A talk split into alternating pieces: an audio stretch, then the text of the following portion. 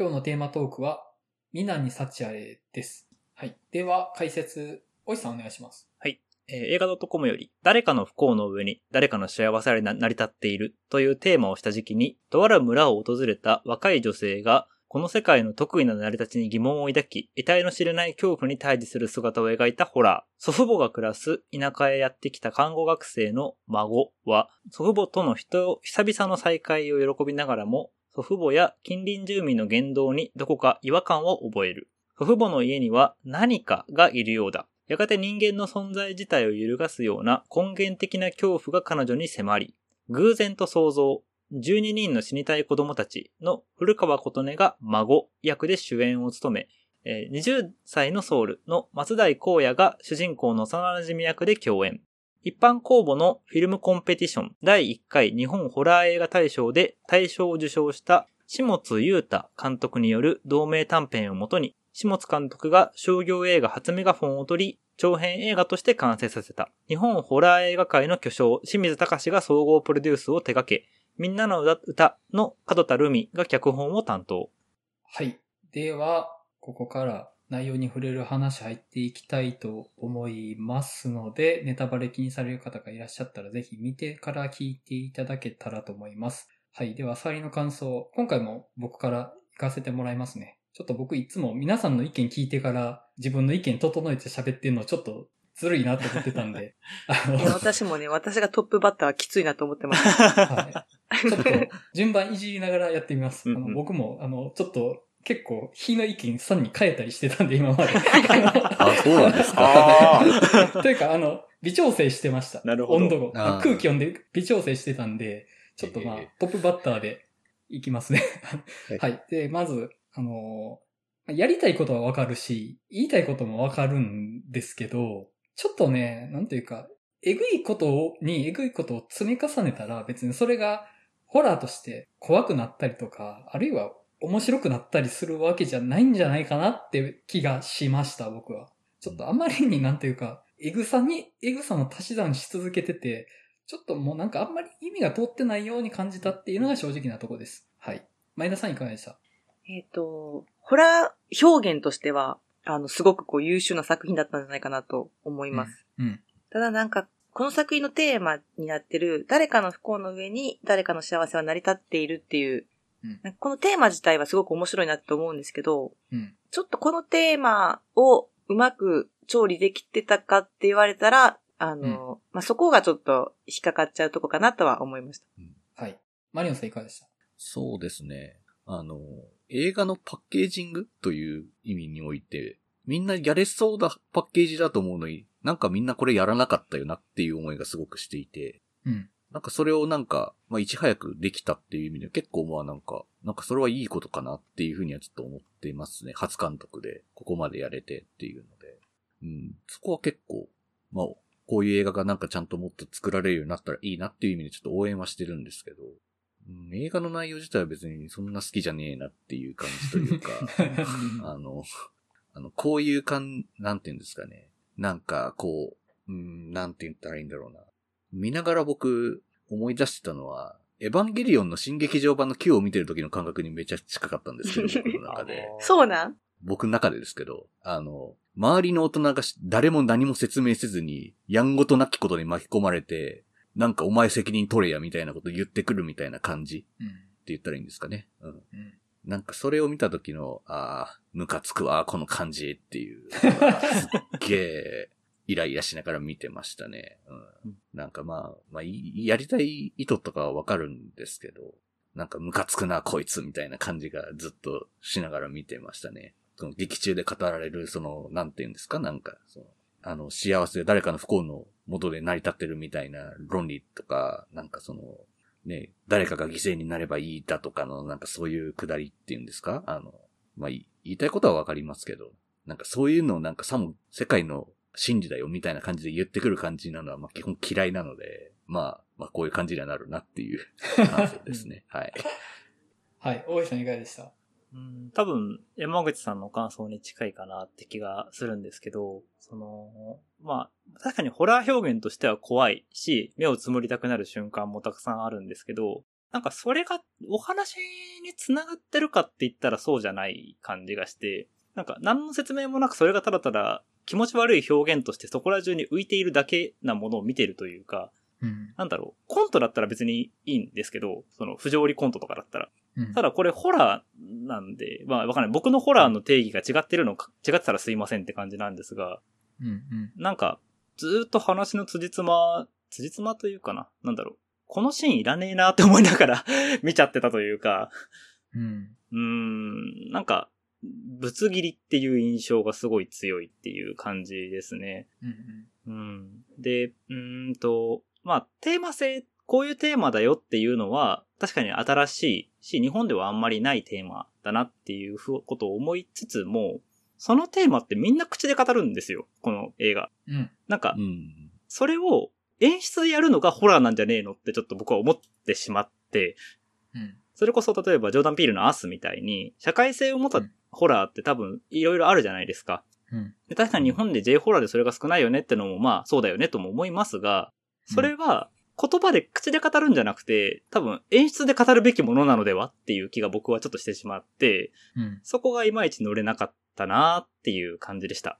はい。では、えっ、と、お便りいついただいてますので、紹介させていただきます。マリオンさん、お願いします。はい。えー、ボンイエさんからです。皆に幸あれは、誰かの不幸の上に誰かの幸せは成り立っているという考え方があることもわかるけれども、不特的だけれども確かに生きている誰かの犠牲でこそ成り立っている究極の世界観は理解しがたく、田舎ホラーの極致のような作品でした。冷静に考えれば誰かの血が含まれた味噌汁を絶えず飲み続け、それを切らしたら体はおかしくなるだろうよ、とは思わずにはいられず。例外を許さない絶対的なカルト宗教的価値観が根底にある作品でしょうか？ホラーソムリエの前田さんはいかに評するのか気になって眠れません。あ、私の家族が廊下の隅っこで天井を見上げている。はい。はい、ありがとうございます。ありがとうござありいます。がとうございます。あれですね、ボイエンさんも実家帰ったら怖い思いするタイプの感じなんですね。家族に対する心境が。あの、あんまり帰りたくねえなっていう感じなんですかね。ねあの、前回の映画バーの時に、本作の評判というか、どういう作品かっていうのをその時初めて聞いて、実家帰るのが怖くなる映画っていうのを聞いて、あ、なんか、ちょっと面白そうやなって思ったんですけど、うんまあそもそも基本実家って帰ったら恐ろしいことが起こる場所ではあるんですけどね。そろそろ結婚しねえの？とか、もう嫌な思いをする場所じゃないですか。実家実家って。そうですね。なんか、年を取るごとに、あなんか実家に帰るのか、みたいな気持ちになっていくみたいなのはありますよね。ええうんうん親が置いてたりとかね。あのうんまあ、あの、まあその実家っていう題材自体がおもろいなとは思いました、正直、そこは。うんうんうん。で、まああの、なんでしょうね、カルト的な価値観の作品、まあ、田舎ホラーとしてっていうお話なんですけど、まあ、田舎ホラーってやっぱり名作多いじゃないですか。はい。まあ、ぼで、僕がパッと思いつく限りでもミッドサマーとか、ウィッカーマンとか。で、ミッドサマーとウィッカーマンはちょっと本作に近い部分はあるっちゃあるんですよね。うん生贄の話なので。うんただまあ、あの、本作別にカルト、まあカルトではあるのかなうん。なんかカルトでもないんだよな。うんで、その、カルトでもないんだよなっていうところが、怖さをどう感じたらいいかよくわかんなくなるところで、うんうんただひたすらによくわからないそういう人たちなだけにしか見えないから、怖がるための基準ラインがないなって思ってたんですよ、見ながら。うんもう、ただ意味のわからない人たちじゃないかと思って。うんうんうんうん。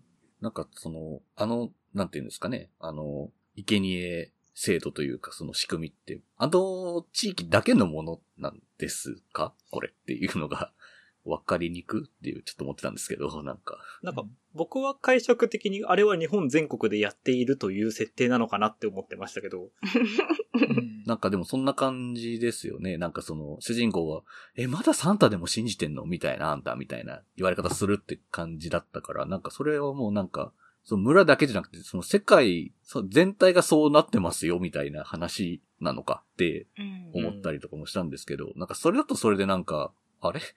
地元おかしくね？話じゃなくね？みたいな風にもちょっと思ったりとかするというか、うん。なんかちょっと設定にそ、そ、そうじゃないけど、あれ？これなんだっけ？みたいな余計なことを考えてしまう自分がちょっとうん。いて、まあちょっと、まあ、まあ考えすぎか？みたいなふうには思ったんですけど、うん。ちょっと飲み込みにくいなとはちょっと思ってましたね。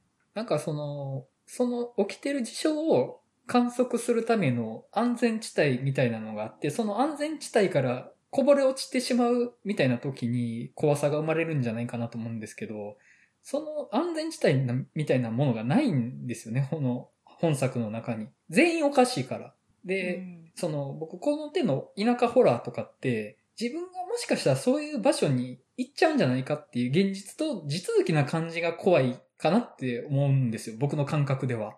自分がどっか行った時に、あ、この街って、この村って、自分が全く知らない価値観で動いてるかもしれない。いやそれが自分の世界と繋がってるかもしれないみたいなとこに怖さがあるのかなっていうのが僕の考えなんですけど、本作のあの街、ないだろって思っちゃうから、あんなものないだろって思っちゃうから、そこがあんま怖く感じれなかったんですよ。もう意味が通ってなさすぎるもの。だって、その、自分の親とかまでそっち側に初めからいたってなったら、もうなんかど、どこから怖がるのみたいな。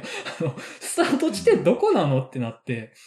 なんかあの、やっぱ一番引っかかるところが、うんうんはい。なぜ主人公だけ知らなかったのかっていう。とことあと、これ日本のホラーって本当にありがちなんですけどうん、みんなもっと普通に教えてくれたらよくないっていう、うんいや確かに。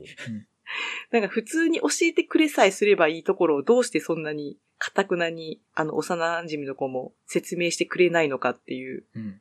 ちょっとね、そこがどうしてもこう、引っかかっちゃうポイントかなと思ったんですけど、うん。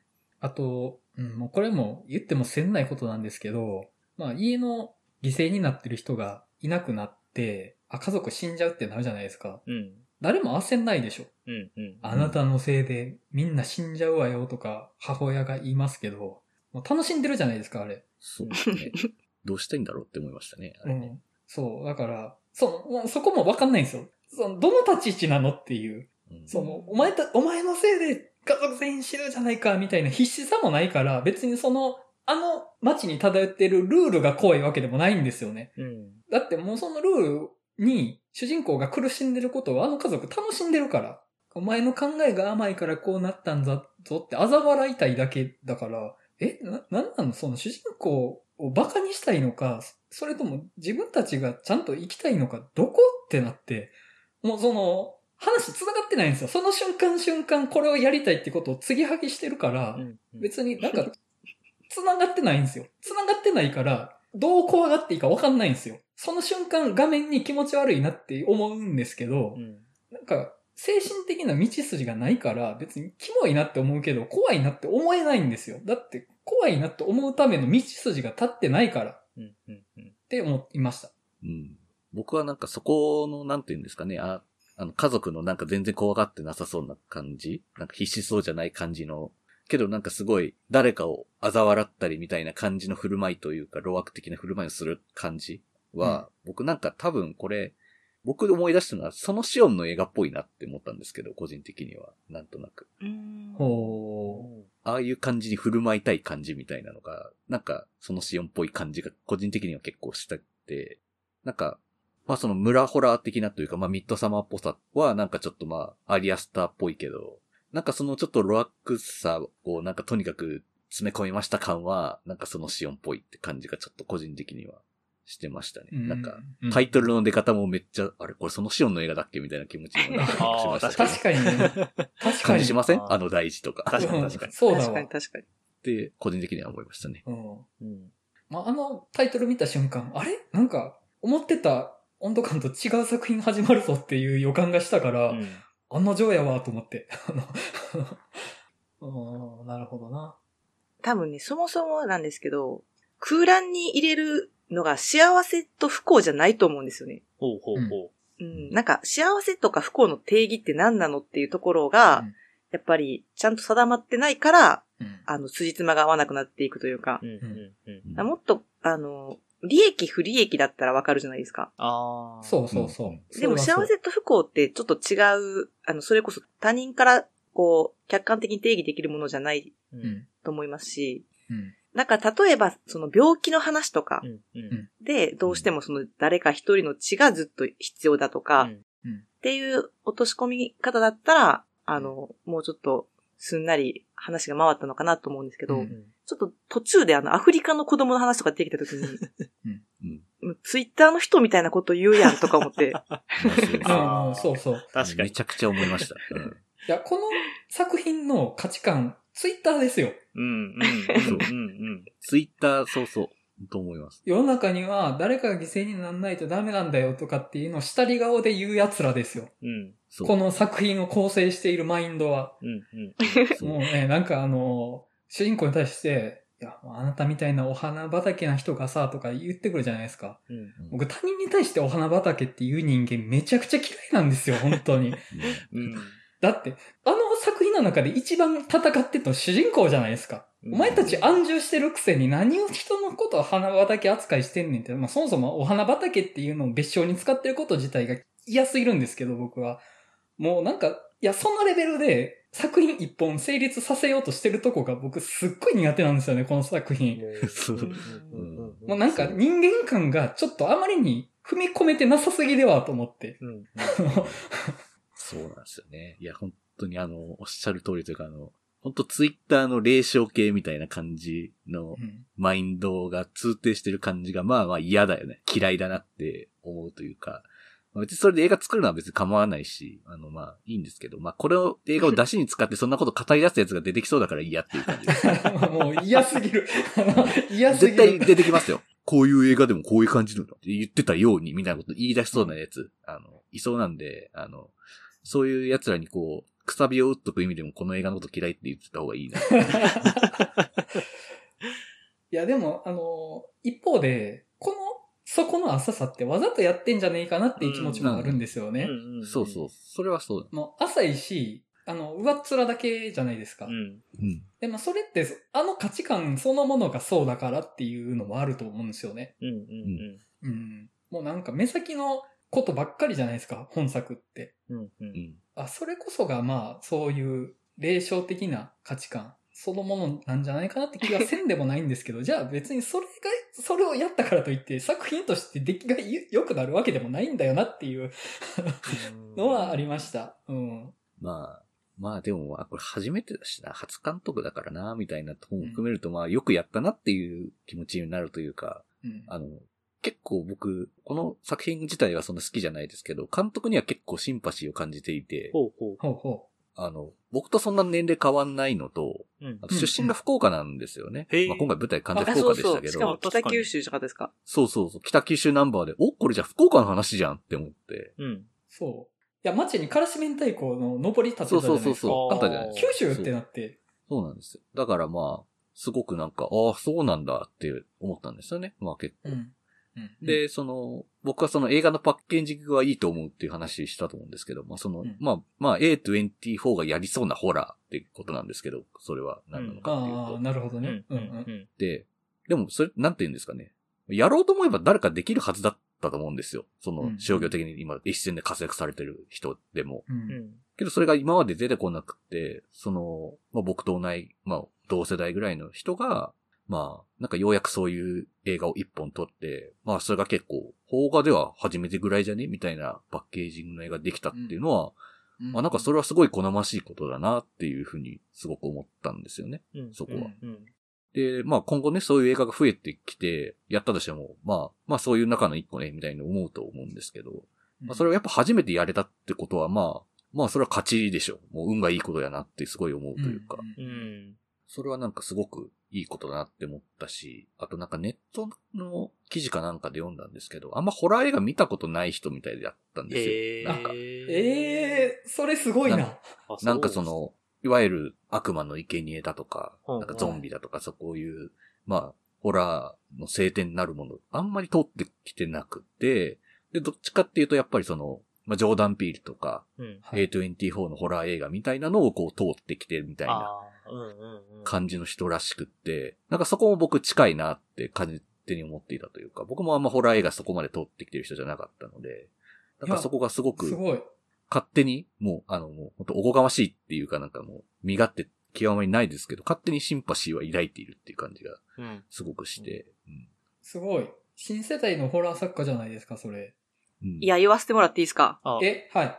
はい。私ね、そこがね、本作が一番間違ったとこだと思ってて。ほうほうほう。はいはいあのはいはい。、別に監督がホラー映画通ってないとかは全然関係ないと思うんですけど、はい。あの、A24 を目指すべきじゃないんですよ。ほう。ホラーは。ほうほうほうほう。まあ、あの。いらないのよ、そんなの。あのね これねはい。そうやって A24 とかジョーダン・ピールよりの作品になってるから今ここでこんなボロカス叩かれてるのであって、ああ。これちゃんと、ホラー畑にちゃんとハマってたら、うんもうみんなもっと優しくて温かい評価が待ってたのに、ああ、なるほど。いや、私はね、その、基本的にホラー映画にそんなね、社会派なテーマとかいらないと思ってるので、うんうん。はいあ常々言ってますよね、そこね。その、社会派のテーマの作品にホラー要素を入れてるんだのか、うん。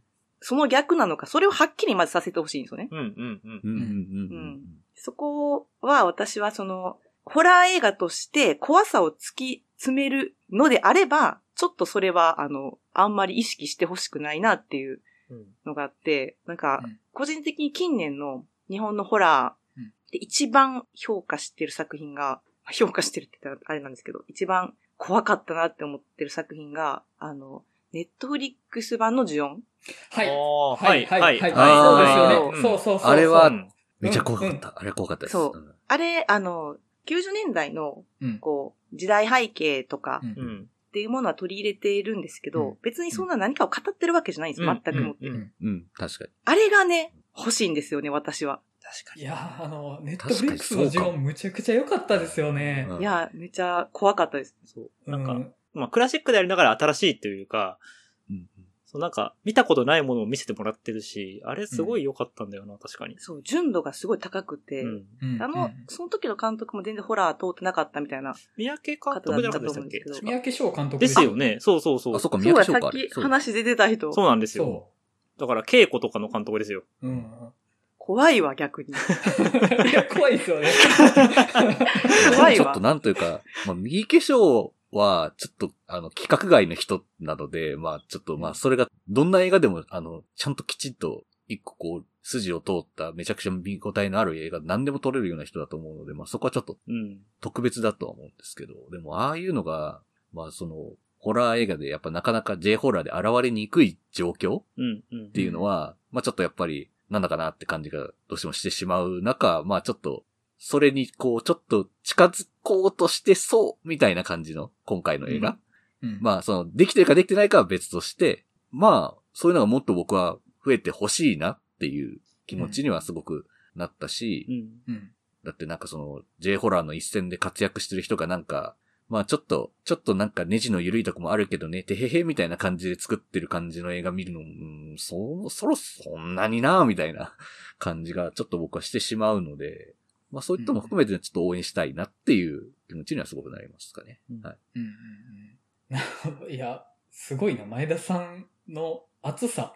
いやいや でも 私もあの、この監督、実はすごくあの、才能ある方やなと思ってて、うん。うん。はい。そう、だからこそなんかどっちかにもうちょっと振って、振った方が、うんうんあの、多分得意、と得意というか、なんていうのかな、活かせるんじゃないかなっていう。うん。やっぱ難しいんですよね、その、ホラーと社会派を混ぜるのって。うん。うん。うん、難しい、うん。うん。というか、やっぱちょっとどうしてもどっちかがノイズになっちゃいがちなので。そうですね。あの、ネットフリックスのジョンも、現実のめちゃくちゃ嫌な事件いっぱい背景に出てくるけど、それって、なんか、世界そのものが汚れを蓄えてるっていう感うんじうん。に寄与してて、で、あの中で起きる怪奇現象って、その汚れが噴出して、そこに人間が飲み込まれただけぐらいの意味のものに見えるっていう。別にそこに何の、あの、問いかけるものもないし、むしろ問いかけがないからこそ怖くていいんですよね。うん。うん。そうなんですよ。うん怖くなってきたもん、今。なんか、それこそ J ホラーってその理不尽さが必要な気がして、あうんうんうん。その、もあ、う、そうですね。ある種その、日本のアニミズム的なというか自然進行と多分近いところだと思うんですけど、もう叶わないんですよ、相手には。うん。うん。どうあがいても、呪いからは出られなくて、で、その理不尽さこそが多分 J ホラーの恐怖だから、そこになんか社会性みたいなの乗せられちゃうと、確かにちょっとノイズっぽくなるの、なるなっていうのはわかる気がするというか、なんかうん怖さの本質と、その社会性で多分だいぶ日本の J ホラーと混ぜるっていうことにおいてはちょっとなんか水と油なのかなって気がしてきました。うんそうです。やっぱ J ホラー自体も、その、日本のホラーが全部 J ホラーってわけじゃないと思うんですよ。うんそうそうまあそう J ホラーの言葉の定義がどうなってるかっていうのは知らないんですけど、結構こう限定的なものかなと思ってて、まあそういう意味では本作って J ホラーではないと思いますし、うんうんあの、そういう意味での、あの、挑戦っていう意味では、結構、こうやって言ってることと裏腹に私は結構監督には次回作とかも含めて期待はしてるんですけど、うん。してるんですけど、あの、ホラー映画としして見ると、ちょっと減点かなっていう感じが。でもね、前半はね、あの、いつも私これ言ってる気がするけど、前半すごい良かったんですよね。だから、種明かしが始まるまでは結構好きで、で、あの別にその過度な何かがうなんか起こってるってことでもなくて、うん。なんかやっぱりその、主人公の古川琴音さん。の雰囲気もすごく良かったし、うん。うん、なんか、あの、ホラー映画にあんまりこう、キャスティングされなさそうなうん、こう、俳優さんを持ってきてるっていうのが、なんかまずすごい良かったなと思って、うん。うんうん。うん。結構自然、すごい自然な感じでうん。話が進んでたので、うん。だからね、逆にその種明かしがない方が良かったなって思っちゃいますね。その、うんうんうんもうこのまま何もわからんくてもいい、いいなぐらいの。うん。それがずっと続いてほしいぐらいなのは確かにわかりますね。あの、はっきりと見せないでほしかったです。その、あー2。階にいるものっていうのを。うんうんううんん。うんそうですね。それはそうかも。うんうん。なんか聞いてて、やっぱ、ジョーダン・ピールの影響というか、僕、アスはだいぶ連想するなぁとは思いました。うんあれも、要は、自分のドッペルゲンガーのような存在が、この世界の中で、負のものを抱えて生きざるを得なくなってる側の人がいるっていう、うんそこから逆襲されるって話じゃないですか、あれって。うんうんそこはテーマとしてはまあ、多分面白いし、やりたくなるなとも思うんですよね、うん。そこは。正直そこを煮詰めていったら、ちゃんと面白くなると思うし、結構身につままされるというか、うんあ、そっか、自分も何かを踏み台にしてるようなっていうことは絶対あると思うんです。それは間違いなく誰しもがあると思うんですよ。うんうん。でも本作はあまりにそこが口頭向けになりすぎて、あ、自分事じゃないなって思っちゃうんですよね、どうしても。うんで、それが自分事の範疇に収まってくれた方が絶対怖いし、その、なんていうか、罪悪感を感じるという意味での嫌さがあると思うんですよ。うんあ、これって自分の話にもなり得るなって思えることこそがなんか嫌だと思うんですけど、もう、なんか絶対あんなこと起きへんわってなるじゃないですか、もう途中から。うんそこがやっぱ乗り切れないとこやなって思って、だから、そのルールが適用される話なんだったら、ちゃんとそのルールをもうちょっと整備してほしいなと思って。うんうんうん誰かの不幸によって周囲の人の幸せが保障されるっていう、ちゃんとその、あの世界のルールがきっちりと定義づけされたら、その中で怖がることができると思うんですけど、ちょっとあまりに曖昧すぎるなとは思ったし、あの、僕特におばさん、行方不明になったおばさんの扱いがマジで意味がわからなすぎて、その、あれ意味わかりました？あの、ポスターでしかなくないですか？なん、か思ったのが、なんか小屋の中に、うん。なんかミイラ、ミイラ化した骨みたいなのあったじゃないですか。はいはいはい。あのおばさんも結局それをしてたのかなって思ったんですけど、わからなかったです。全く。うん。でもあれ死んだらダメなんちゃいます？うん。え？むずっ あとう、んあのおばさんはそれに抗った側じゃないですか。で、うんかつ、うんあのおばさんは幸せって主観だしねって、さっき前田さんがおっしゃってたことを言ってたんで、あの作品のテーマを根幹から揺るがす側の人だなと思ったんですよね。うんうん。だから、幸せって主観だから、そういう定量的にゼロサムゲームをやる、誰かがマイナスになったことで周囲がプラスになるよねっていう、そういう足し算引き算をやるとかじゃなくって、結局気の持ちようじゃないですかって、そこに意味なんてないですよねっていうのを言う側の人なんだけど、そっからシームレスに、おばさん自体が頭がおかしくなってるって話になっていくからう、ん。いや、そうなんですよ。それで、アフリカの話し始めてわからんくなってきてそう、そうそうそうで。すよね。で、ミイラがいて、うんな、何っていううん。感じになりますよね。まあ、ただ意味わかんない現象に巻き込まれただけみたいな展開っていうか、うんまあ、喋ってる内容が途中から本当にわけがわかんなくなる、シームレスにわけわかんなくなる感じはパプリカっぽいなとは思いましたけど、ああ、確かにね。あーぽぽいっちゃぽいれでしかないかなっていう、そういうの怖いよね、うん。はいっていうだけって感じはちょっと受けましたかね。あそこで、だからおばさんが、要は幸せなんて主観の話でしょっていう、あの街のルールに抗うことができる、まっとうな人間だからこそ、あのおばさんは、あの街のルールに殺されるっていう構造になってたらよかったと思うんですけど、おばさん自体が狂気の側に行ってしまうから、その、怖くなくなっちゃうというか、あの街のルールに抗っていたおばさんも、その街のルールに負けるっていうことになった方が怖いと思うんですよ。うんうんうんでも、結局、あのおばさんも、あの街のルールの側なのかどうかもよくわからない。なんとなくそれっぽい気持ち悪い造形がいろんなとこに施される小屋に住んで、なんかよくわかんないけど、斧で頭を割られて死ぬっていううんうんのが、あの、不条理なだけ。うんでうん、不条理を怖がるためには、まず条理が必要じゃないですか。うん道理が必要じゃないですか。うんそれがないんだっていう思いが正直覚えてしまうんですよね、あの話。確かにな。なんか、劇中あんまりその、まあ、前さんも言ってたと思うんですけど、その、この現象についての説明がほとんど誰もしないみたいな、うん。なんでみたいな話を誰も説明してくれないみたいな話あったと思うんですけど、まあその、まあ説明したら、まあ怖くなくなっちゃうからっていうことで、多分あえてはしょりたがってるんだと思うんですよね、この映画、多分、うんおそらく。うん。で、本当に意味がわかんないことが目の前で起きててどうですか怖いでしょうみたいなことがしたいだろうけど、なんかそれだけで、なんか怖いはちょっとまた、なんかな、もう踏み込み足らんよね、それっていう風になるのはやっぱめちゃくちゃ思いました、それは。うんうんなんかあと、個人的にはなんですけど、祖父母をこう、まあ中心に起こっていく怪奇現象の数々。まあ、例えば、あの祖母が妊娠するだとか、うん。あの辺が全く話で繋がってこなくて、うん。うん。何なんだろうってずっと思いながら、うん。その、起こってきたバラバラの現象の数々が何かの軸で繋がってるってなった時に結構、あ、気持ち悪ってなったりするなって僕とかは思うんですけど、うん。あ、この裏にはこういうものがあるのか、あなんか知りたくないもの知ったな、みたいなうん。なんか全部バラバラに起こるじゃないですか。う。うんん。で、なんか突然指舐め始めるとか、なんだろう、うん X かなみたいな。うん。なんかそこが、なんだろう、全部、その、まあまさにおばさんの現象もそうなんですけど、繋がんないんですよね。うん。だから、そこ、なんだろう、ショート動画として見たら怖いけど、みたいな 感じなんですよ。うん。あうん。うんそうですね。僕はあの、ま、おばあさんが妊娠するくだりって、子供ができるって家族の幸せじゃないですかっていう意味なのかなとは思ったんですよね。なるほど。でもおばあさんが妊娠する必要ある？いや、その、本来妊娠、もうおそらく妊娠しないはずの年齢のおばあさんも妊娠できるぐらい幸せパワーがあの家には集まってるってことなんじゃないんですか？いなるほど。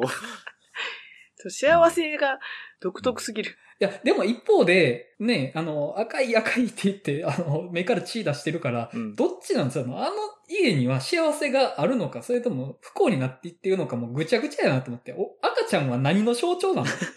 ってあるし、確かに思いましたよね。うんあそこ、なんか、シーンとしては、あの、あの、古川琴音が幼馴染の男の子を殺してるシーンと、あそこのなんか誕生シーンがこう重ねて描いてるじゃないですか。うん。もうやりたいことはわかるけど、もうすごい、だから何感がすごいですよね、あれ。だから。うんこれやったらちょっと洒落ってる感はめちゃくちゃするけど、うん意味があんま通ってないのでされてもちょっとそれはよくわかんないわ、みたいになっちゃうみたいあと僕、あの、老人の性欲とか、あるいはその妊娠とか出産をグロいものとして描くの結構抵抗感あって、うんうんうん。その、いや、わかるけど、わかるけど、それを老人がやるからグロテスクなものに,、に見えるっていうのは結構嫌だなと思って。別に僕は、あの、老人じゃなくても、性欲も妊娠も出産もグロいなと思ってますよ、それは。うんあの、超越しすぎてて怖いわって思ってますよ。妊娠も出産も。そもそも性欲も気持ち悪いなと思ってるけど、それを老人であることに預けたら、もうただの差別じゃんと思って、むっちゃ嫌であそこ。いや、な。じいちゃんとばあちゃんが指のはめたっていいだろうって。うんあの、その、家族の性欲見る気まずさはあるけど、それ気まずさの問題じゃないですか。そこを、なんというか、心霊的なグロテスクさに紐づけたら、もう、年齢差別やろうと思って。ななんか嫌だなと、まあ、しかもあそこ、なんかよくわかんないけど、机の下に隠れて、あの、見つかるだろうとむし、むしろもう足はみ出てましたからね。なんならね、あってますからね、あれ。足はみ出てちょっと背高いからね、出ちゃってましたよね。うん。うんもうコントやんと思って。ドリフターズやわと。そうそうそう。だから、うん本当やっぱ後半はもうコントとして見るのが正しいんだろうなってうん、まあまあ、そうなんでしょうね。気がしていて、もうな、なんか、わ、笑えばいいの、でも笑うのもなんかなみたいな、そういう、な、なんて言うんですかね。どう楽しんでいいかわかんない。今、笑えばいいと思うよって言いそうになった。僕がエヴァの話をしたから、そんなことを。なるほどな。今回ね、あの、ポスタービジュアルがめちゃくちゃいいから、そう。はいそうなの。ちょっとね、期待値が、あの、すごく上がっちゃってたっていうのもちょっと要因の一つ。うん、まあそうですね。まあ、本来ね、ホラー映画なんでそんなあの、こんな真正面から受け止めてボコボコにするものでもないとは思ってるんですけど、今回はね、まあやっぱりすごいその期待が、まあ、あらすじも含め、うん。まうん。いや、でも、目の付けどころは確かにいいとは思います。う。うんうもう。ちょっとその、その価値観のグロテスクさを煮詰めたら、いい作品になってた気はしますね。そうですう。ね。うんうんうんそう思います。だから、あの価値観って世界にあるじゃないですか、この世界に。うん。うん誰かが不幸なおかげで周りの幸せがあるんだぞって、誰かが不幸じゃないといけないんだぞっていう声は、この世界にあるじゃないですか。うん。それ自体の、なんていうか、それがこの世界にあること自体が気持ち悪いよなっていうことをもうちょっと煮詰めて、ホラー的なアイデアに消化できたら、めちゃくちゃいい作品になり得たんじゃないかなとは思うんですよね、そこは。う。うんんうん。ちょっとその、引き算がないなって思いますね、本作に関しては。あ なんかその、テーマ的な部分でやりたいこともあるし、瞬間瞬間にエグいこともやりたいし、うんで、足していったら、なんかあんまり道筋が通ってない感じになってるなっていうーうん。うん。うん。気がするんですよね。うん。ま一番優先すべき、ああ、どうぞ。あ、なんかそういう全部足しちゃう、やりたいこと足しちゃう感じっていうのが初々しいなっていうのをめちゃくちゃ思っただけなんですけど、よくやりがちじゃないですか。もうやりたいこと全部詰め込みましたみたいな。うんうんまあ、それは結構ですね、みたいな映画あるじゃないですか、やっぱり。うんまあ、そういう感じの映画だなってちょっと思っただけなんですけど。はいうん。でなんか、やっぱ、中心の軸はしっかりしてる方が見やすい。うん。で、こっちがどういうつもりで見たらいいかっていう腰が定まるから、まあ、その上で怖いよねって、あるいは怖くないよねっていう判断もしやすいうん。うん。し、あるいはその、面白いよねとか面白くないよねっていうことも判断しやすいと思うんですけど、なんかちょっとそこにもまだ至ってない気がして、よくわかんないし、散らかってんなっていう、この道散らかってんなって思いながら歩かされたなっていう感覚があって、あの、うん、なんか、もうちょっとガイドラインがしっかりしてた方が僕は嬉しかったですね。はい。うんなんか、これをこう、プロット案として出されて、じゃあちょっと整理していこうかってやりたいですもんね。なんとなく。そんなことできないですけど。だから、あの、脚本？あるいは監督ですかね。監督が、まあ、こんだけアイディアポッポッポって、とりあえず、ブレインストーミング的に寄せ集めて、うん。このたくさんあるアイデアの中で、どれが一番嫌ですか？どれが一番怖いですかとかっていうのを軸にしてみたいなと思うんですよね。うん。うん。うん。で、他の要素はあくまでその要素を保管するための材料でしかなくって、その主役がいくつもない方がいいと思うんですよ。うん。うん。うんその作り手が最も信じている怖さ、あるいは嫌さの部分を中心軸にして、それを彩るために瞬間瞬間の気持ち悪さとか怖さがあってもいいと思うんですけど、最終的にはやっぱその中心に走ってる道を大事にしてほしいなっていうのを覚えました、そこは。うん。うんうん、なんか何をしたいのかなっていう、まあ全部したいんだろうなっていう。うん うん。まあね、そういうのはまあ、あるだろうなっていうのは思いますし。うんただ、あの、パンフレって呼んでると、はい。あの、監督は、あの、清水隆はい。からのアドバイスはほぼ無視したって書いてます。それほん、よく書けましたね。すごい。いや、でも、いや、なんか、いや、いいじゃん。やっぱそんぐらいのなんかは、こう、俺のやりてえことは、俺の手でやるし、そんなん知らんがな、みたいな感じでやる、やりきったんだなって思うと、それはいいことだなって思いますけど。うんなんか、両方に対しての好感度が謎に上がるっていう。そうなんですよね。なんか、こう無視されちゃってる清水隆も、なんか好感度上がるっていう。確かに。うんそう。確かに。なんか、すごいな。え？大物ではいや、なんか、総合プロデューサーとは。確かにな。あ、あ、大物っていうのは、監督が、本作の監督が、ああ、監督がね。うん超新星なのでは。いや、確かに、でもなんかすごい、あの、いい、いいなと思う。そういうのも読んでて、うん。うん。なんかすごい監督の、で、なんか結構、ご本人も、まあ、あの、今回その自分の力量不足もあって、描けない、うん描ききれなかったこともあるみたいなこともおっしゃったんで、うまん。あ、結構あの、なんかもともと CM とか作った方みたいです。うん MV とか。はいはいはいはい。ああ、なるほど。でもなんかその瞬間瞬間の瞬発力はやっぱあるんですね、うんきっとう。ん。そうですね。なんか絵の切り取り方が、そう言われてみたら、そうそう。なんかわかるなっていう感じはあります。うん。う。うんんうん確かにな。案外、ショットって意味では結構いいショット多かったですからね。うん。うんあのー、我々の大好きな山を背景にした田舎のあ、そうそうそう風景。とかあるじゃないですか。あそこね。我々の我々、この山に囲まれた場所から出られないのではっていうのが画面に現れてるような風景。あの、大好きな。台風クラブ等で 話題になった。はいはい。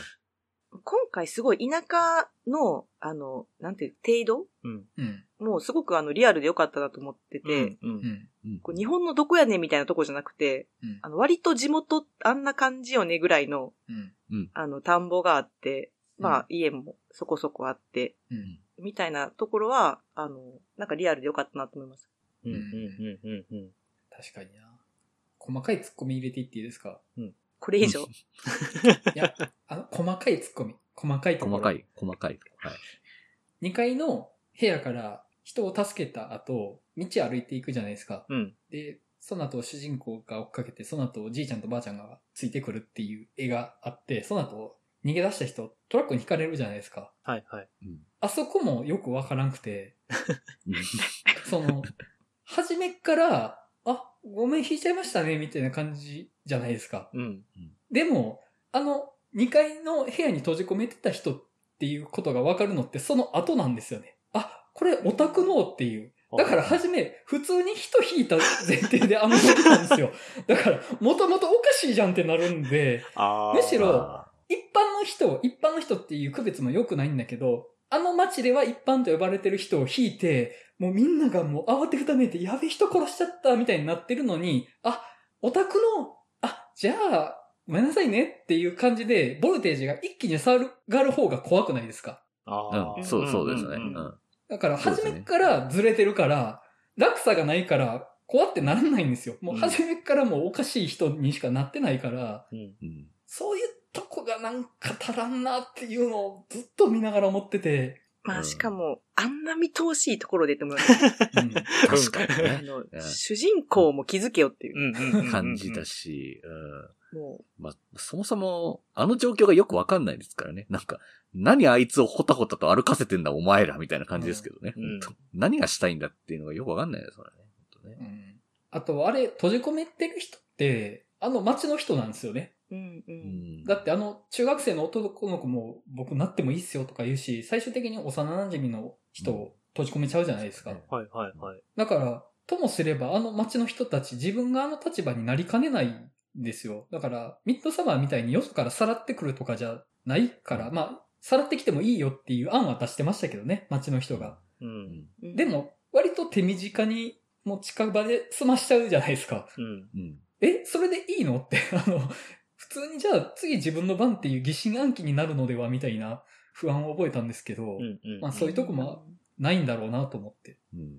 うん、なんか、あの、そのルールが設定されないまま細部を詰めてないから、こう、なんか、わかんねえし怖くなんねえっていうのがずーっと続いていく感じが、そうですね。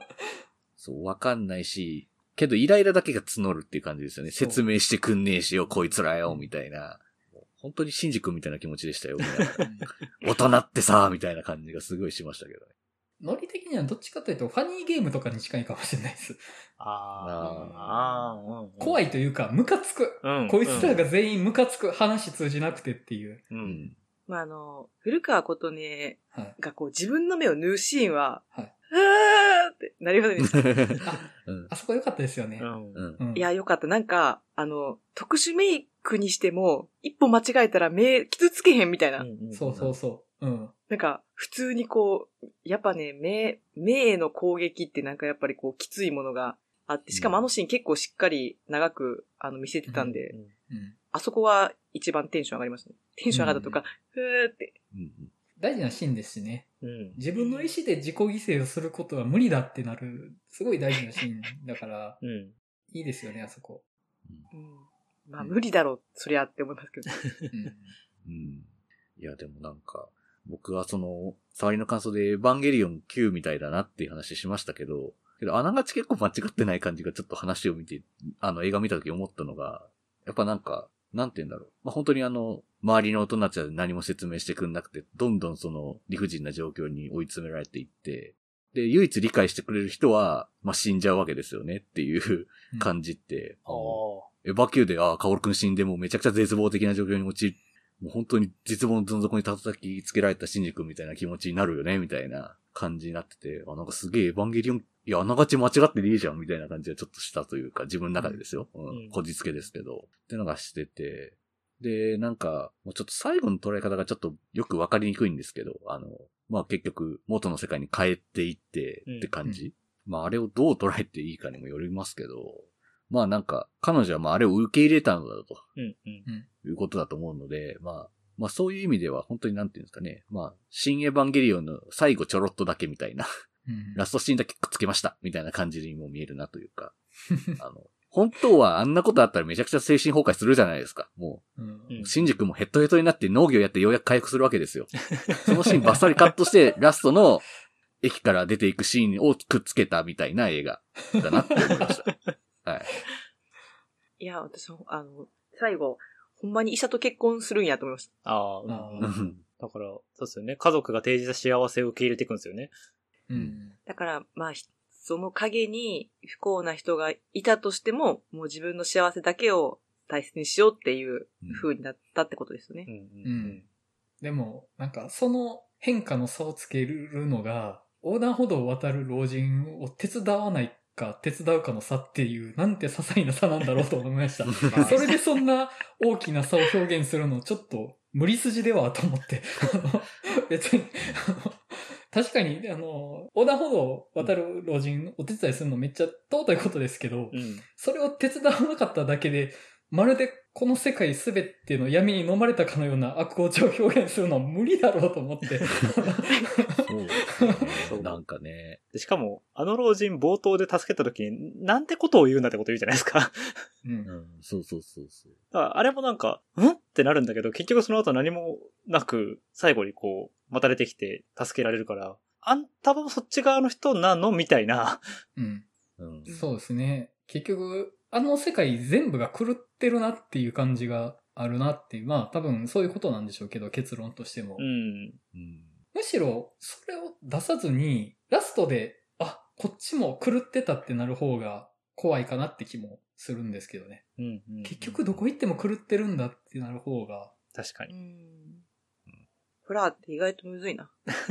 いや、ホラーむずいと思いますよ。すごいロジカルだなと思います。うんどうやったら怖がるかっていう、怖くなるかっていうのを積み重ねないと怖くならないと思うんですよね。うん足し算って怖くならないじゃないですか。うん。ううんん。んもうその最初に山口さんがおっしゃったみたいに、なんて言うんですかね。足すものが大事じゃなくて、やっぱ何を移さないかの方が大事やなって思うんですよね。うんあはい。なんかその、やっぱり余計なことをして自爆みたいなことがやっぱり多いと思うんで、うん。そこの難しさですよね。うん。なんか多分相反しているのかなとかって思うのが最近はその描かないことをわからない、まあ要は余白で残すことが善ともされなくなってきてるのかなともう思ってて。いやぼや映画としては多分善だと思うんですけど、なんかその一部の人の中でそういうことがわからないっていう意見もあるじゃないですか。その映ってわないことからないから怖いのにね。そう、わかんないから怖いでいいんですけど、わかんないから面白くないになっちゃうっていうのも多分反面にありそうな気がしてて。うんまあこれ多分もうホラーに限らず映画産業そのものって感じになると思いますけど、余白を面白いっていう文化自体がそもそもだんだんなくなってきてるとしたら私はそれが一番怖いなと思いますけど。うん。ちょっとだけそれに挟ましてもらっていいですか？僕その余白から汲み取るのを良しとするのって、実は文系マチズモではないのかっていう思いがちょっとだけあるんですよ。ああ、なるほどね。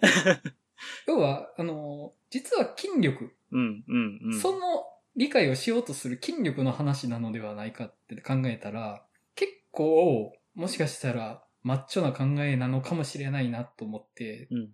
あの、それを思ったのは、あの、NHK でやっているバリバラっていう番組があるじゃないですか。はい、はい、はい。なるほど。うん。あれで、その漫画で喋ってる人と吹き出しがセットになってないと、読解できないっていう、そういう認知の障害をお持ちの方の話があって。だから、例えば、話の流れ的にセリフがポンとあって、それが、誰が喋ってるかっていうのは流れでわかるでしょっていうのがわからないっていう話だったんですよ。でも僕らって結構それを是とはしてますよね。まあそうですね。そういう流れでわかる、余白でわかる、行間でわかる、文脈でわかるっていう。で、それこそが物語、あるいはそのフィクションの、まあ、良さであるっていうのは結構言いがちかなと思うんですけど、うんいやとは限らないっていう。それを読解することができない。それは、あの、能力としてそれができない方もいるってことを考えると、うん、うん。実はこれってマチズモではないかって、これはハンチバックにもちょっと通じてます。うんだから、紙の本を良しとするのはマチズモなんじゃないかとか、映画館で映画を見るのを良しとするのはマチズモなんじゃないかっていうのと同じよううに、ん、うん。こういう余白とか間こそよし、いいんじゃないかっていうのもマチズモなんじゃないかって思いがちょっとそれを見て僕の中に生まれたんですよね。なるほど、なるほど。うん。うん私、なんかあの、そういう意味では、私余白弱者やと思ってるんですよ、自分が。うん。私、それこそ、あの、まあ、ホラーにおいては、なんていうんですかね。さてわかんないことが怖いからいいやん、みたいな、うん、うん。思ってますけど、普段、このラジオで取り上げるような作品でも、普段自分があまり見ないジャンルの作品とか見たときに、その情緒が全然理解できないとか、うん、うん。ちょっとみんなが喋ってることを、なんか、どこで読み取ったんみたいなことだらけなんで、基本的に多分余白のことを分かってない人間やと思うんですけど、自分が。うん、うん。でもなんかその、そこに対するフォローっていうのはあった方がいいなって思うんですけど、うん。全部の余白を埋める必要は絶対な、ないじゃないですか。その、なんていうのかな。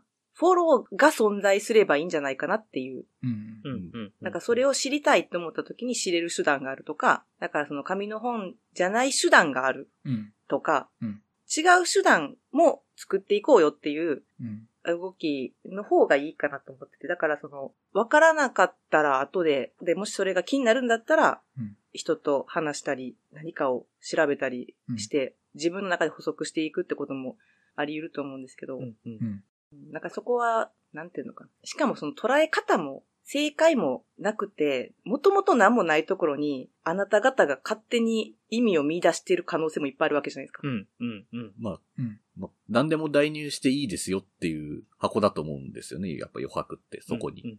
まあ、ある程度答えはあるかもしれないけど、まあそこにいろんなことを代入して、そういうことだったかもしれないっていうふうに思うみたいなことは、まああるんだけど、なんというかその、文脈とか流れがわからないことで、それを Z するのがまあ、まあ、町相撲的だっていうのはまあわかるんですけど、まあ、じゃあわかんないからじゃあわかんねえやで、止まりがちなのの方が嫌かなって感じですかね、僕。なんか。うんうん。うん。なんというか、え、なんかそっからもっと掘っていこうとしないんだとか、っていうところの方がちょっと結構、その、まあ、街相撲的なところもあるのかもしれないですけど、僕が。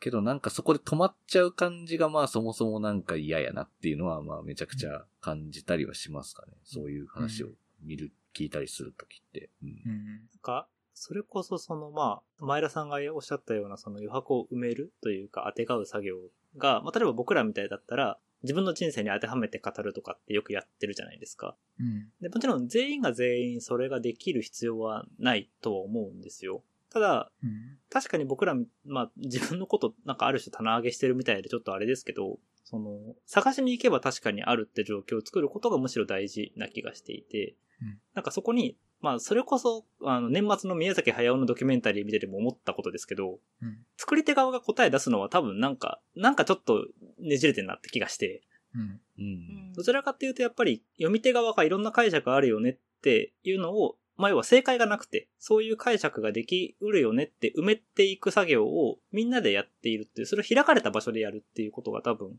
大事なんじゃないかなって気がして、もちろん、それが自分の中ではできないから楽しめないって方もいらっしゃると思う。し、それはそれで、まあ、なんだろう、ある種の価値観だと思うんですよ。うん。ただ、一方で、そういう人が、ある種、その人の感想を見聞きする中で、徐々に徐々にその、まあ、さっき筋肉って言いましたけど、うん。その筋力が鍛え、まあ筋力というか、まあ、その自分なりの心の動きみたいなのが出てきたりもすると思うんですよね。で、それは多分対話の先にあるものだと思うんですよ。うん。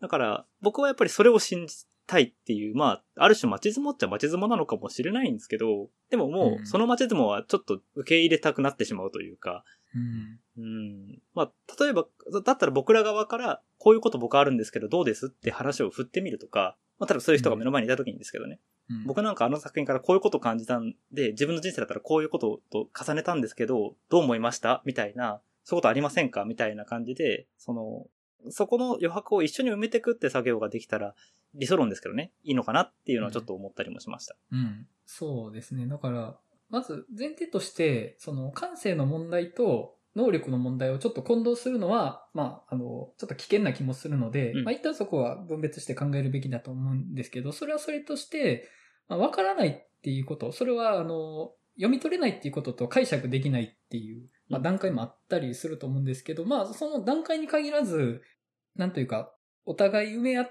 て保管していくというか、うん。やっぱりそれ、あの、映画の話をすることなんかなってちょっと思うんですよね、そこは。う。ん。うん。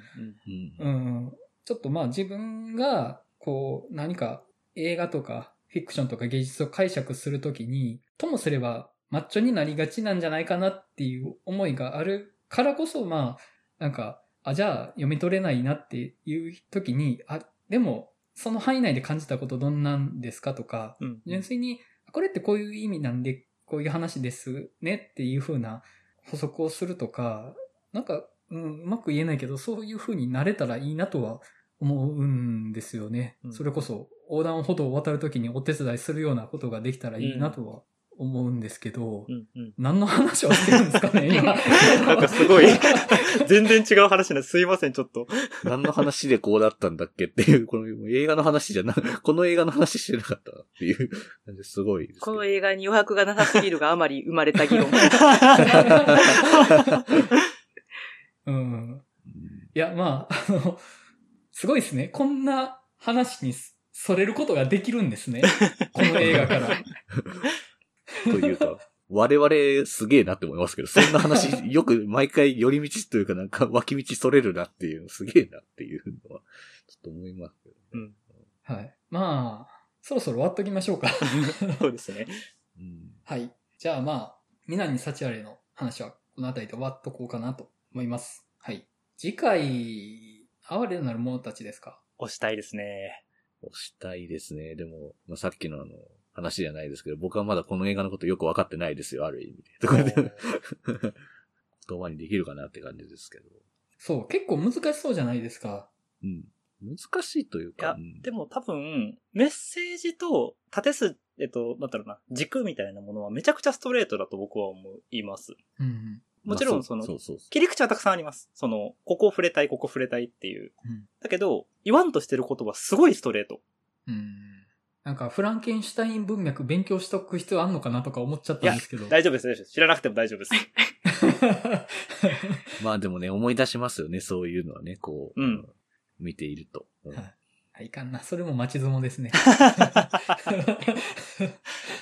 だからそれこそ、あの、前田さん、悪い子バビーがお好きじゃないですか。はい。だからこそ、我なる者たちどう見るんだろうっていうのは気になってるんですよ。お、いや、私もね、多分これテーマ取り上げなかったら、見たいけど見ない気がするんで、哀れなるものにしましょうか。いきます？行きましょういきま。すか？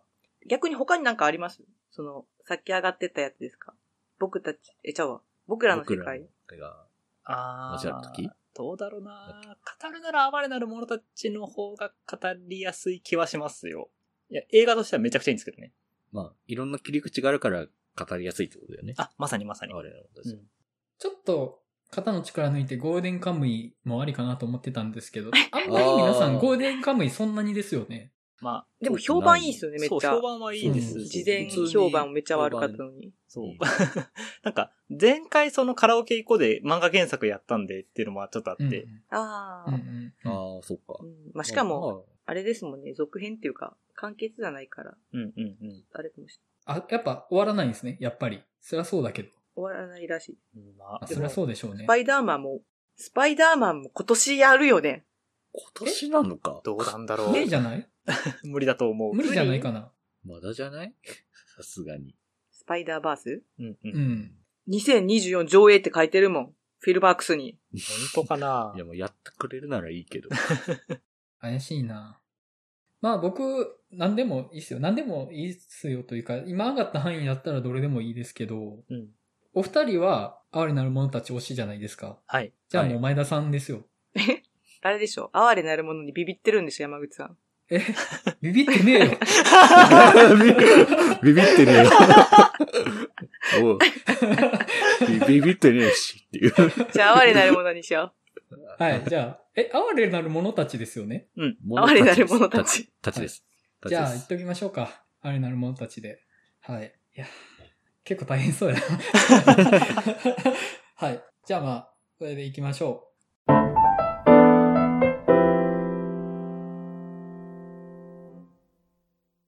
では、お知らせになります。映画の話したすぎるバー次回は2月24日土曜日開催予定です。場所は大阪の南森町週刊曲がり19時オープン23時クローズです。そして映画の話したすぎるバー次回東京開催は5月25日土曜日の予定です。場所はイベントバーエデン日暮里18時オープン23時クローズです。また、この番組ではお便りを募集しております。番組全体や次回テーマへ向けてご自由にお送りくださいませ。バーの最新情報、番組次回テーマは X にて告知しております。各ご案内は番組説明文をご確認くださいませ。それでは映画の話したすぎるラジオ第151回、南幸あれの回を終わりたいと思います。それではまたお会いしましょう。さよなら。さよなら。う。さよなら。